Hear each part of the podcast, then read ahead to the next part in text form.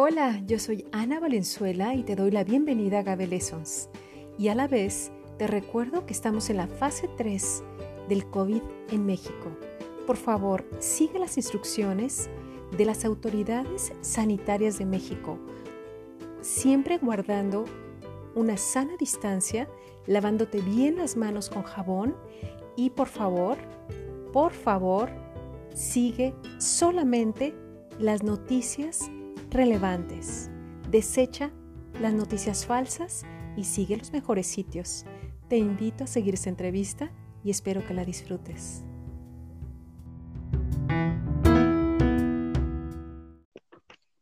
¿Qué tal amigos de Gabeleson? Sean ustedes bienvenidos. Les mando muchos saludos donde quiera que estén, paisanos mexicanos, diáspora mexicana, los Estados Unidos que nos siguen, muchas gracias, que nos escuchan, que siguen las clases de agavecultura y desde luego en México que no nos dejan de mandar comentarios, mensajes. Bueno, pues un abrazo a tenerse eh, pues bien cuidados unos a otros en esta pandemia, en, esta, en este momento de contingencia. Y bueno, pues los invitamos, ya saben, a, a escuchar todas esas historias, porque es cultura y porque, bueno, tenemos gente que ha trabajado mucho para hacer investigación también, tenemos productores, comerciantes, pero yo en, lo especial me encantan, me encanta la, la, historia, he trabajado con historiadores y pues para trabajar eh, con ellos, eh, es además pues muy placentero porque eh, aprende uno mucho de las ciencias sociales y en este caso el día de hoy tenemos pues una invitada que ha sido eh, mi coautora en un artículo que fue muy importante no solamente en mi vida sino también en esto de los mezcales que fue 100 años de innovación eh, e, esto es en español, ¿eh? de, la, de los destiladores, eh, del destilador Huichol. Y bueno, esta vez ella nos va a hablar de su artículo que publicó con otros historiadores sobre los fermentos, de lo, de lo profano a lo sagrado, de lo sagrado a lo profano. Yo quiero que ella nos comente en esta media hora de podcast y sobre todo, pues que nos invite un poquito a saber de ella y que ustedes tomen este artículo y lo lean porque está muy bueno. ¿Cómo estás, Paz? Buen día, hasta Guadalajara. ¿Qué tal? Buenos días eh, o tardes en, Europa, noches en, parte de Asia. sí, bueno. Eh, pues estoy, sí, ya, es, tantos cambios de horario. Eh, madrugadas, probablemente en otra parte también. Sí, ojalá que nos estén escuchando en Asia tienen que. Si hablan español, con... claro que sí. ¿Cómo em, estás? Estás en cuarentena, ¿verdad? Sí, yo estoy trabajando en casa. Em, bueno, tengo la fortuna de sí estar en casa. De hecho, justo en estos días se ha desatado, bueno, muchísimo calor. Probablemente dentro de los medios han visto, bueno, también muchas otras cosas, eh, movimientos sociales adjuntos. ¿Cómo pero no? sí, bueno, bueno, no cabe una, a mención tanta cosa porque ya es saturar de más eh, todas, bueno, cada todo quien lo que tiene está su pasando, ¿verdad? No, claro. Y bueno. Claro que sabemos todo eso, Paz, y qué bueno que lo mencionas porque esta plática y este momentito de Agave Lessons es un momento para disfrutar, ¿verdad? Pero dime, eh, platícanos, ¿cómo fue que publicaste eso que es de lo profano, de lo sagrado? ¿Qué es profano, qué es sagrado? Platícale a la gente. Yo leí ya tu artículo, pero a mí me gustaría que lo platiques tú porque es más sabroso así eh, la historia por las historiadoras y que la gente sepa pues que estas investigaciones nos ayudan mucho, ¿no? A conocer más del patrimonio cultural histórico de México.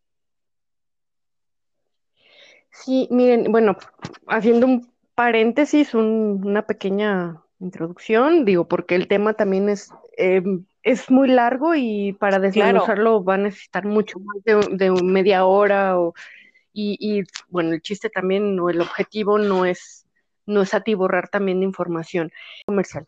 yo soy egresada de la licenciatura de la, eh, de, la licenciatura en Historia de la Universidad de Guadalajara.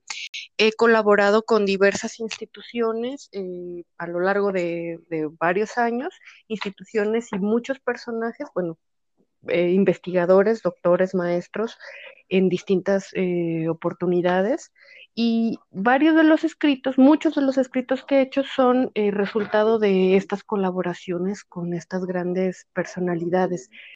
Em, respecto a este artículo, eh, insisto, es un artículo largo, pero bueno, eh, me incliné o me, en especial por el afán de, de saber por qué los fermentos, si bien son muy populares dentro de la cultura mexicana, en general en la actualidad, fueron de algún modo relegados eh, por destilados. Probablemente aquí no, el, objetivo no es sacar el hilo negro de las cosas. Claro. pero es siempre una perspectiva y una posible explicación a las realidades presentes que tenemos como sociedad, como personas, como humanidad, eh, de, hecho, de eso se trata la historia, de tener una explicación del por qué, justamente. Eh, y para poder también eh, visualizar posibles situaciones del futuro, de nuestra realidad. Em, el título de la, del artículo se llama el, bueno, el camino, el camino temprano o, o o pretérito de lo sagrado a lo profano. En este sentido es el recorrido que ha tenido, eh, los devenires que han tenido todos los fermentos en, bueno, la antigua Nueva España como en la actual, en actual México. Me centré mucho en el, en, bueno, por la región en donde vivo, en, en la ciudad de Guadalajara, eh, porque Guadalajara perteneció al, virreinato de la Nueva España, pero eh, si bien los describir sagrado es eh, como término antropológico, se, refiere a eh, un vínculo que se tiene con las divinidades. Sí. Eh, si bien, y profano, bueno, es, se, se podría definir como lo antónimo a. Em, la, entonces, ¿cómo es que de, ser un algo tan preciado, un fermento, una bebida fermentada, sí.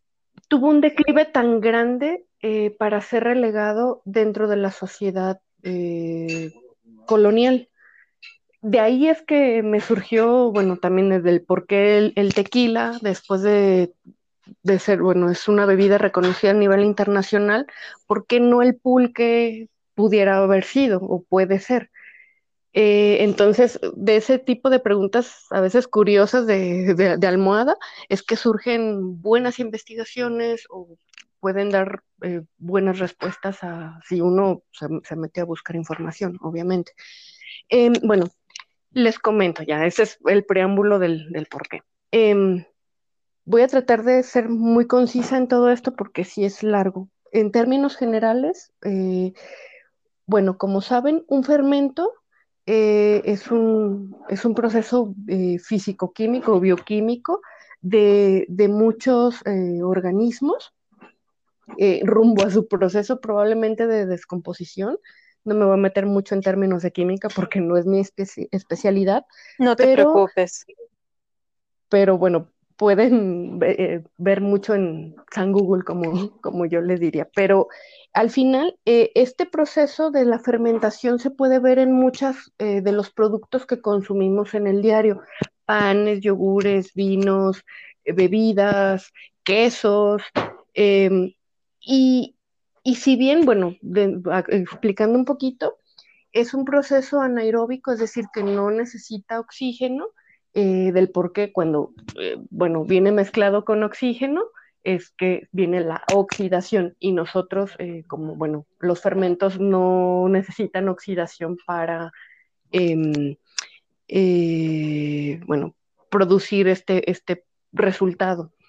Dentro de las bebidas que se consumen en México actualmente, y principalmente en poblados pequeños o comunidades indígenas, se pueden destacar varios. Puedo aquí hacer mención de los trabajos eh, de Conrad Preuss, eh, de Henry Bruman, este está publicado en la por la editorial de la Universidad de Utah, eh, donde explica la distribución y consumo, que si bien a lo mejor a lo largo del tiempo ya ha cambiado, pero ha sido una, pieza clave de, los, de, estos trabajos. Claro. Eh, Eso hay que decir que era una cita de 1940 del siglo pasado, ¿verdad? Para situar a la gente que nos escucha. Sí, claro, y ya ha sido, eh, bueno, ya han pasado un par de añitos de esa, de esa investigación, pues sin embargo ha sido, eh, bueno, probablemente sería momento de, renovar, bueno, qué tanta expansión han tenido y qué tanto eh, proceso de, cambio, cambios y, permanencias de, de este de tipo de bebida. Claro. Una actualización. Em, la distribución de todas estas bebidas, bueno, no solamente la que se nos viene a, la mente desde el principio son los pulques, pero también hay tepaches, hay licores, eh, que no solamente vienen de, los agaves, cabe mencionar que este es, bueno, una de las plantas maravillosas que se han descrito en muchas de las crónicas del siglo XVI, eh, eh, especialmente por Motolinía, Fray Toribio de Benavente o Fray Bernardino de Sagún. Em, se, pueden hacer de muchas frutas, eh, semillas, en el caso de los pulques mezclado con incluso vegetales, verduras, eh, semillas, frutas, se hacen los famosos curados. Em, este, em, bueno, el trabajo se sitúa ah, en, los siglos XVI, XVII, que es decir, son los 1600 y 1700 en la Nueva Galicia. Voy a hacer, bueno, muchos eh, hincapiés en este tipo de, cosas, pero los fermentos, además de usar en, distintos alimentos, se durante toda la humanidad se han utilizado como manera de ofrendas en usos rituales, eh, religiosos, eh, porque esto era, bueno, si bien antes no se había descubierto la refrigeración o demás, bueno, no podían haber inventado o haber descubierto otro tipo de cosas. Cuando se descubrieron y se normalizaron, bueno, probablemente es que ya se pudieron ofertar y ofrendar otro tipo de, cosas con más eh, tecnologías. Em, en la época colon en, antes de la llegada de los españoles, uno de los casos, eh, bueno, lo que me voy a centrar mucho es en el tema de eh, la borrachera o en el, en el alcoholismo, porque si bien durante eh, el conocido reinado, bueno, del Imperio Mexica, no era, era mal visto que las personas estuvieran en un estado de ebriedad constante. Solamente era permitido para personas de alto rango, eh, eh, sacerdotes, personas de alto con poderes, o incluso solamente era permitido dentro de las personas eh, menos clase social, solamente los ancianos. Fuera de ello, toda clase de, ebriedad era condenada y castigada severamente. Entonces, las personas tenían reglas de civilidad muy grandes por las cuales, eh, bueno, se abstenían de sí tomar y ponerse popularmente, que ahora lo conocemos hasta las chanclas. Es que esto es muy importante porque la gente a veces no reconoce todo esto, ¿no? Paz, cómo cambia este sentido de la embriaguez, de, de pues, las reglas comunitarias. Hay una doctora eh, especial, muy especialista en alcohol, que es la doctora Elena Medina, que habla que esto del embriaguez cambió completamente eh, con respecto a la llegada de los españoles, es decir, que, que trastocó todo esto, ¿verdad? Retomando este punto, es importante y es el objetivo principal, uno de los objetivos principales de este artículo. Está, es largo y por eso es que necesita desmenuzarse de, a poquito. Cuando se llegó... es importante. Ah, sí, además que es importante. Los cambios que vinieron de las reglamentaciones, mentalidades, no vinieron de la noche a la mañana, es decir, de que, ah, bueno, ya nos conquistaron, ok, hoy nos levantamos con ganas de, adecuarnos a, a, las reglas españolas. No fue así, fue un proceso muy largo que tomó varias décadas incluso, y entonces los cambios reales se pudieron ver a partir del siglo siguiente, o al menos dentro de los 50 años posteriores a los procesos de conquista y colonización en todos los territorios que ya estaban establecidas las autoridades españolas como, bueno, como forma de gobierno y como forma de vida. Entonces, al momento de ver todos los rituales y, bueno, procedimientos de vida eh, locales, los españoles empezaron a imponer como tal em, reglas de moralidad. Se decía, para entrar un poco ya más en, materia de, este artículo, decían que todos los indígenas, esto se ve en, las formas de las acusaciones, porque la ebriedad la veían los españoles como sí una forma de imposición, pero de una imposición moral, y todas las, bueno, las incipientes castas y los indígenas se lo veían como una forma de resistencia pasiva. Es como decir, oh, ok, tú me impones que yo no me emborrache, pues ahora me emborracho porque para decirte que, que no estoy de acuerdo con lo que dices. Em, y las acusaciones iban en eso. Eh, se la pasaban diciendo que los indios eran flojos, que no iban a misa, no iban sí. mismo, sí, em, de cualquier tipo de bebida que consumieran.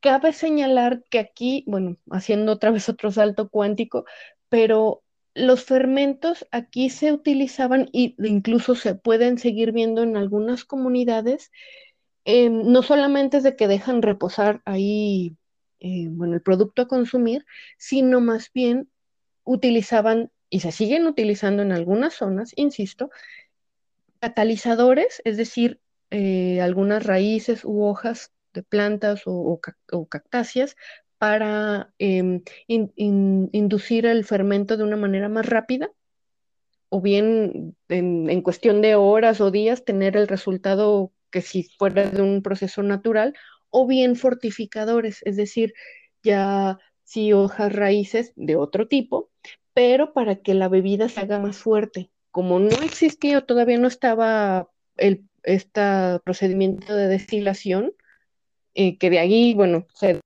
temas y, debates, pero em, esto hacía que el grado alcohólico, esta sensación de, de, mareo, de, de, borrachera, se sintiera con más fuerza, porque, por ejemplo, se utilizan o se le puede picar ahí pedacitos de, de cactáceas alucinógenas, por ejemplo, el peyote. Por citar un ejemplo. Ajá, claro, hay que recordar que hay muchas plantas alucinógenas en México y en las culturas, entonces pues el pulque ahí también tenía sus reforzadores y sus catalizadores y sus y sus alucinógenos. Sí, de, todo. Y esto ha sido parte de, de como visiones que, bueno, para nosotros como sociedad mestiza del siglo XX-XXI, eh, ya occidentalizada, para nosotros ver eso es como, ay, una, o lo ves como algo muy sui generis de, ay, mira, bueno, vamos a intentar de una onda New Age, o bien es de dar el, brinco, ¿no? Dar como el grito en el, en el cielo, como se diría popularmente. Em, es una de las dos, pero para ciertas personas que forman parte de su día a día, bueno, es completamente normal. Em, y estas acusaciones iban del, bueno, regresando, de los españoles iban porque los indios ingerían este tipo de bebidas, al grado de que se hicieron reglas para empezar a prohibir todo este tipo de bebidas o bien regularlas. Que si consumían pulque, bueno, que fuera un pulque blanco, es decir, ni clase, ni curaditos de, avena, vaya. Em, si era... Ni curaditos de eh, peyote, desde luego.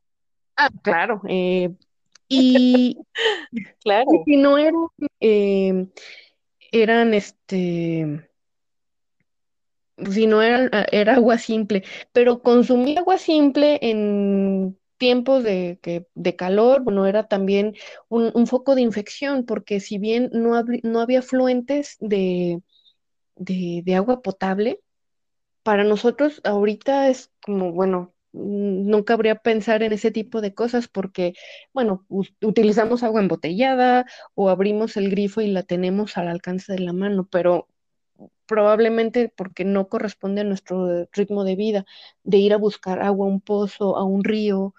Y si bien ahora sigue siendo riesgoso, anteriormente probablemente lo era más. Muchas circunstancias, empezando por las enfermedades. Ya no se diga de ir a buscar a, un, animal por ahí salvaje y bueno, adiós, ¿no? Pero, eh, o sea, son, son muchas cosas que probablemente no vemos de, de, fondo. Y, era muy riesgoso, bueno, tener agua normal. Entonces la gente optaba realmente por, por consumir pulque porque además eran son fuentes de, bueno, de probióticos eh, y además porque tienen vitaminas y minerales estos, este tipo de bebidas. Es por eso que la gente prefería consumir este tipo de bebidas, que encima por ahí lo podían tener al alcance de, no sé, en un patio, en un, yendo un poco al, a, una huerta, a un, cerro, al campo, es que podían tener acceso a este tipo de, cosas, de, productos, de bebidas. Em, regresando, para entrados, los, perdón, dime. No, lo que pasa es de que, eh, pues esto de, mm, pues de los cambios, ¿no? O sea, me imagino cómo ha de haber sido estos 50, 50 años, han de haber sido terribles, ¿no? Los primeros 50 años y, todo este cambio, em, eh, por ejemplo, lo que tenían ellos de eh, los conejos, de que si nacías en el día conejo, eh, o sea, todo un esquema con respecto al alcohol cambia completamente. Sí. Y como bien dices tú, no, no es así como que no fue rápido, pero tampoco no creo que haya sido como que muy fácil, ¿no? Pero adelante, te dejo continuar. Y además, bueno, esto desde alguna vez que he dado clases y, en general a mis personas conocidas, contactos, nuevas personas, siempre les, les he comentado esto. Las tecnologías pueden cambiar un salto inimaginable de una manera rápida, increíblemente impensable de la forma en que cambia. Un ejemplo, un celular. A, los seis meses ya tienes un nuevo modelo y, tiene más cosas que el celular, el modelo. No me voy a meter en, promociones, pero eh, del mismo modelo o misma marca, eh, solo que tiene ya mejor capacidad de algo. Pero las, las mentalidades jamás van a cambiar de un día para otro. Esas pueden tardar incluso siglos en poderse readaptar a una sola idea. Entonces, claro, bien, eh, este tipo de cosas o cambios pequeñitos pueden adaptarlo a su, a su entorno del día a día y del por qué pueden ver, quizá me adelante mucho a, los, a las conclusiones de, este, de esta charla, y, pero lo pueden ver. De las cosas que hay que persisten y podría decir dolorosamente en México siguen persistiendo por, la, por vía de las mentalidades y surgieron a raíz de este tipo de cosas que se pueden ver justamente en ello. Ser clasistas, eh, de llamar de una manera peyorativa a personas, vienen desde esta época que se impuso como manera de régimen y de orden colonial son herencias coloniales que no se han podido erradicar. Y está en nosotros realmente hacer el cambio, porque si no, esto va a seguir siglos y siglos y siglos. Ese es el punto. Sí, sí, sí. Oye, em, Paz, y entonces, e, el, el, artículo, ¿cómo se llama en inglés? Para la gente que lo vaya a buscar en inglés. Ah, ahora se los, se los hago saber. Em, se llama The Early Path from the Sacred to the Profane in Fermented Beverages in New Galicia, New Spain in Mexico, 17th to 18th centuries. Eh, Del siglo XVII al siglo XVIII. La forma en que se podían expedir estos fermentos y empezando los primeros pininos de los destilados eran en, en lugares establecidos, pulquerías, tepacherías, mesones, y los tianguis, que son para personas que no están tan familiarizadas con este, este término, un tianguis es un mercado local que se por semana en un lugar determinado y son de lo más común que hay en México. Ahí encuentras de todo. Entonces, ahí también, desde ese entonces, era posible encontrar eh, una bebida para refrescarte. Y como ahí no estaba tan regulado por las, por las leyes o, las personas que vean, que, que ven por, por la moralidad, eh, ahí eran lugares para empezar fiesta, ¿no? Al final, eh, mucho de este tipo de cosas va implícito en estas mentalidades y en nuestra forma cultural de percibir las, las cosas. La forma en que podían eh, ingerir las bebidas ya ha entrado en, el proceso colonial de, la, de la sociedad novohispana y también novogalaica, es decir, de la Nueva Galicia.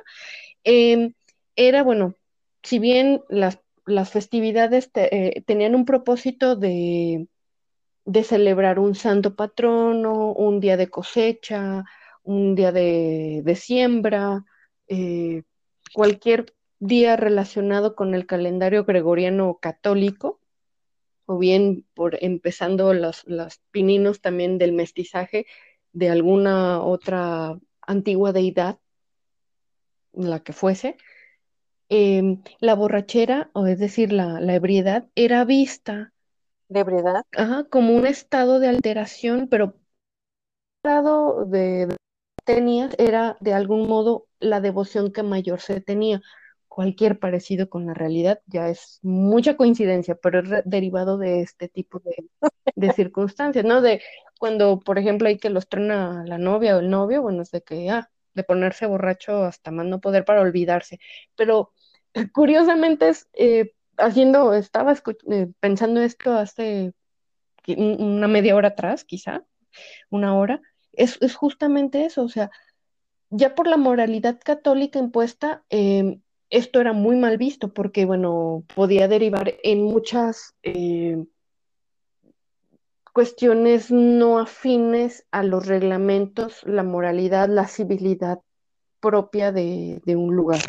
Entonces, eh, esto la sociedad novohispana, sobre todo la Iglesia Católica, lo veía de una manera horrorizada y horrible, del por qué un, indio encima se tenía que poner borracho para darle gracia a la Virgen.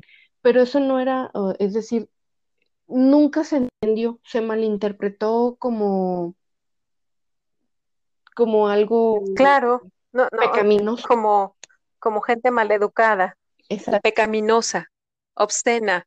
Entonces. Sí, eso es lo que salta mucho, ¿verdad? En todas esas lecturas, yo he tenido varias lecturas de esas, y es una serie de, adjetivos, eh, pues muy peyorativos, pero bueno, pues eh, ese era los tiempos de la colonia.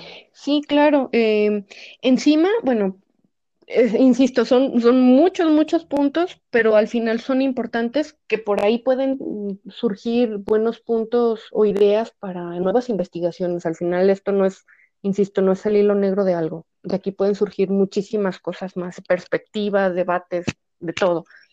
Em, la forma de ver la, los, la ebriedad, entonces ya en la sociedad eh, novohispana contra los indios y de la forma de ver a los indios, a los indígenas y después las, castas derivadas del mestizaje, era, bueno, eh, encabezado por el pulque, todos los fermentos eran, bueno, vistos por la sociedad eh, criolla y, europea, eran pues repugnancia o repugnantes, eran vistos todas estas personas como salvajes, eh, sinvergüenzas. De ahí que esta borrachera, visto por la Iglesia Católica y las altas este, autoridades de la corona, eran motivos del por qué se derivaban en delitos, en faltas a la moral, faltas de respeto, porque si bien la festividad empezaba como algo bonito, sí estar mareadito, pero terminaban muchas veces en disputas, en peleas, incluso en homicidios. Pero era, bueno, es propio de, no estar de acuerdo con algún punto de vista, que, bueno, siempre terminan a veces de este tipo de, de, de esta manera, ¿no? Entonces, este era un punto para decir que la ebriedad era muy mala. Entonces, insisto, era punto para empezar a prohibir cualquier tipo de bebida que tuviera alcohol. Entonces, la sociedad españolas, esto, insisto, he visto de una manera de, en términos muy generales, pero voy a puntualizar en una, aterrizarlo de una manera más, un poquito más adelante. Eh, las sociedades altas no ingerían este tipo de productos o de bebidas que la mayor parte de la sociedad novohispana, indios y castas, consumían. Eh, las sociedades criollas y eh, europeas ingerían vinos importados desde la metrópoli, coñacs, aguardientes, que si bien esto ya se puede empezar a ver como una distinción de gusto.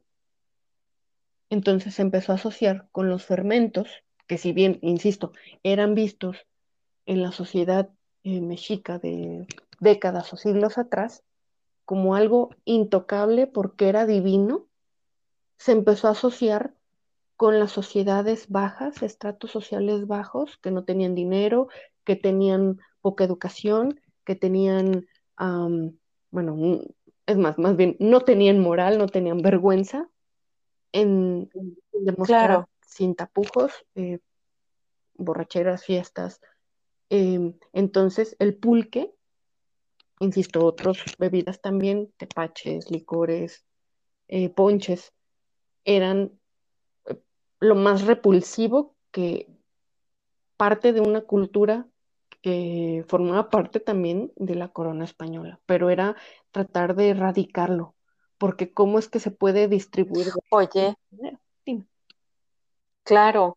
Oye, pues es que es totalmente clasista, ¿no? Como todavía bien lo dices, subsiste en la sociedad mexicana, un clasismo terrible. Mm. Pero yo estoy tratando de recordarme, es que me salen muchas ideas en la mente, eh, por ejemplo, en los últimos años del siglo XIX, durante el liberalismo económico, donde había casi esclavos eh, industriales, ¿no? Obreros, había niños que trabajaban aquí en Bruselas mismo. Bruselas era una ciudad industrial y en, en Bélgica eh, esa clase trabajadora tomaba mucho ginebra.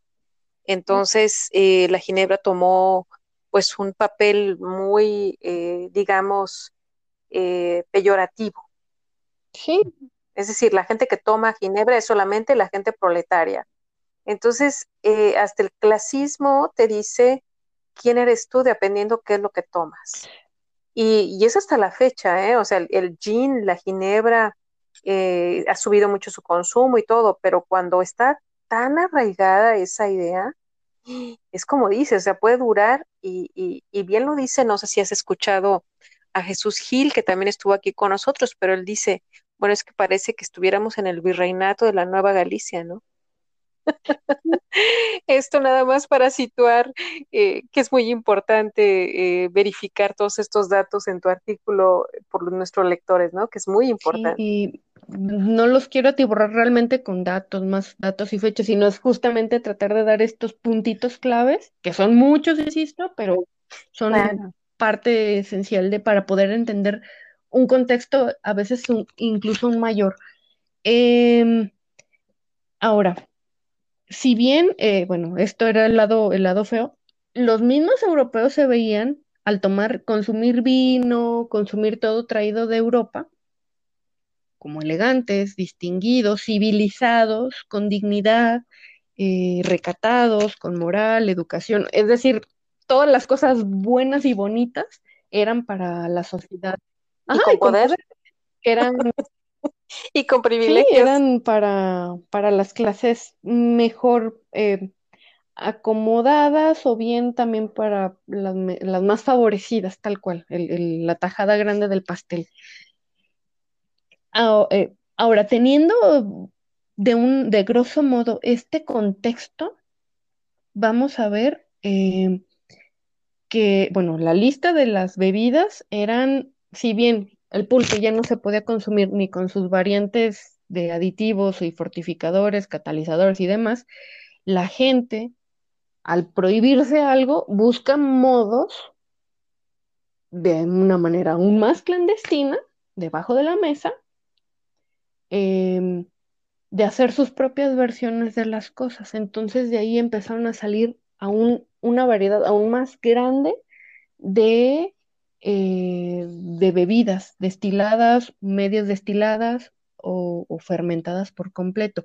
Aquí también podría decirles que un fermento dentro del grado alcohólico no supera a lo mucho los 25 grados eh, alcohólicos. Eh, de claro. en inglés o Gay-Lussac en, bueno, para la mayor parte de los em, de, habla. Países hispanohablantes, ¿no? Oye, Paz, pues se nos acaba el tiempo, pero eso se está poniendo bueno, porque llegamos a la parte de la diversidad de las bebidas y de la cantidad, como dices tú, que se empieza a hacer bajo la mesa, como lo que le llaman los moonshine en los Estados Unidos durante la prohibición. Pero, ¿qué te parece si nos citamos en un nuevo podcast para ver la segunda parte. Em, sí, claro.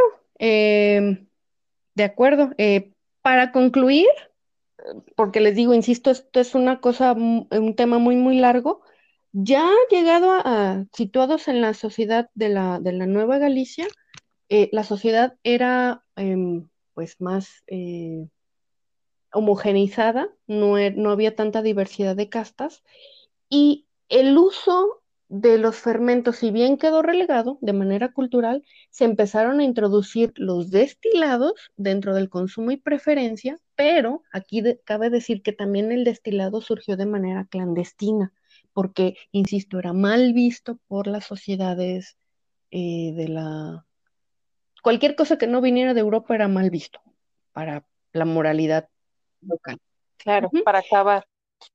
Em, aquí cabe decir... Oye, y sí, Adelante. Que los destilados, eh, dada la circunstancia de que, bueno, si la clandestinidad producía mucho dinero, se empezó a tratar de recabar de una manera muy tardía, la idea se les ocurrió muy tarde, para recabar fondos para hacer obras públicas en favor de las necesidades locales. Porque si bien Guadalajara era eh, una ciudad muy grande, no tenía la infraestructura para hacerlo. Entonces, eh, de ahí se empezaron a ver más beneficios del uso de los destilados. Podría decir para concluir que se empezaron a pensar em, que sí, insisto, el tema es largo y va para muchos otros temas, pero se puede dar como conclusión de que los, las personas locales aquí empezaron a utilizar más el uso de destilados porque se pueden guardar más por más tiempo, porque al final un fermento tiene una caducidad, sí tiene una fecha de caducidad, de pasados. Una vida corta. pasados tiempos, si bien es un producto, por así decirlo, echado a perder, pasado cierto tiempo ya es inconsumible y puede sí afectar a la salud. Eh, al menos un malestar claro. seguro te da. Em, y la percepción justamente de, de, los destilados es que de ahí eh, empezó a ganar camino, que todavía entrado el siglo XIX, es decir, los 1800, incluso los 1900, el siglo XX, era muy mal visto el consumo de destilados locales. Aquí cabe señalar el uso del vino mezcal tequila, ya después conocido como tequila, o todos los mezcales en general. Eh, con la llegada de, bueno, de, los movimientos de independencia, y estas necesidades de urbanización es que estos destilados en la Nueva Galicia cobraron muchísimo más fuerza que en el resto de la, bueno, de las posesiones eh, españolas en América en general. Eh, claro. Oye, pero no hay que no hay que olvidar esto del vino de cocos que ya se produce en el siglo XVI y que probablemente pues era como tú dices, así como que muy bajita la mano y como que sí te dejo y no te dejo y pues ahí dándoles eh, que tomar a los mineros, pero luego eh, criticando a pues a toda esta gente, ¿no? Que vivían casi como esclavos, los que trabajaban en minas. O sea que esto de la Nueva Galicia, este reinado siempre fue un poco hipócrita, ¿no? Mm, sí, así decirlo, así lo dejamos para no entrar en detalles Coco. Se empezó a ver ahora la forma de, de embriagarse, pero ahora para así escapar de una realidad, es decir, de las jornadas largas, ya no como festividad, sino ya también como forma de, escapar un poquito de su realidad tan, a veces tan miserable. Entonces. Oye, Paz, pues eh, es que eso, ese es el típico caso de todas las sociedades después de eh, que podemos ver casi en esclavismo, minería, obreros. Pero, ¿por qué no hablamos en un segundo podcast de todo lo demás? A mí me gusta mucho la parte de las castas y, e invitamos a nuestros amigos a que conozcan este artículo y que lo leamos con mucha calma y que discutamos después en otro podcast, en la, la segunda parte, porque esto del embriaguez tiene un montón de connotaciones. Aquí mismo tenemos el podcast del trago inteligente y bueno, pues una cosa son los, la adicción, otra cosa es el consumo nocivo y otra cosa es pues beber con moderación, ¿no? Eh, ¿Quieres dar un mensaje final de este podcast con un continuará eh, en este momento de la pandemia, eh, Paz? Ay, sí, ¿por qué no? Tenemos dos minutos. no se pierdan el emocionante la emocionante continuación de pod, porque va a estar muy bueno, va a seguir siendo muchísimo más datos. Por favor, eh, cuídense mucho, tomen precauciones, no se les pide cortarse un brazo, cuiden a sus familias, a sus amigos, eh, síganos escuchando. Eh, gracias por la invitación y estén pendientes de, de esta continuación, de saber más para poder claro emborracharse con más ganas, pero ahora con cultura. El trago inteligente, pero el trago eh, también culto, ¿no? Es muy sabroso un traguito con historia. Te doy un, te mando un gran abrazo, Paz, y está muy rica esta discusión, esta plática, y nos escucharemos la próxima vez eh, con este tema. Gracias que cuídate mucho y lávate las manos. Gracias por compartir con nosotros. Hasta luego.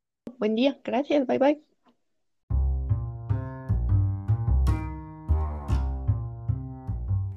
¿Te gustó la entrevista? Síguenos. Estamos en las redes sociales. Yo soy Ana Valenzuela y me encuentras en agabelesons.com. También en Twitter, LinkedIn, Facebook, Instagram.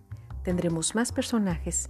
Déjanos tu voz mándanos un mensaje por esta plataforma. Nos seguimos y nos encontramos nuevamente. Hasta pronto.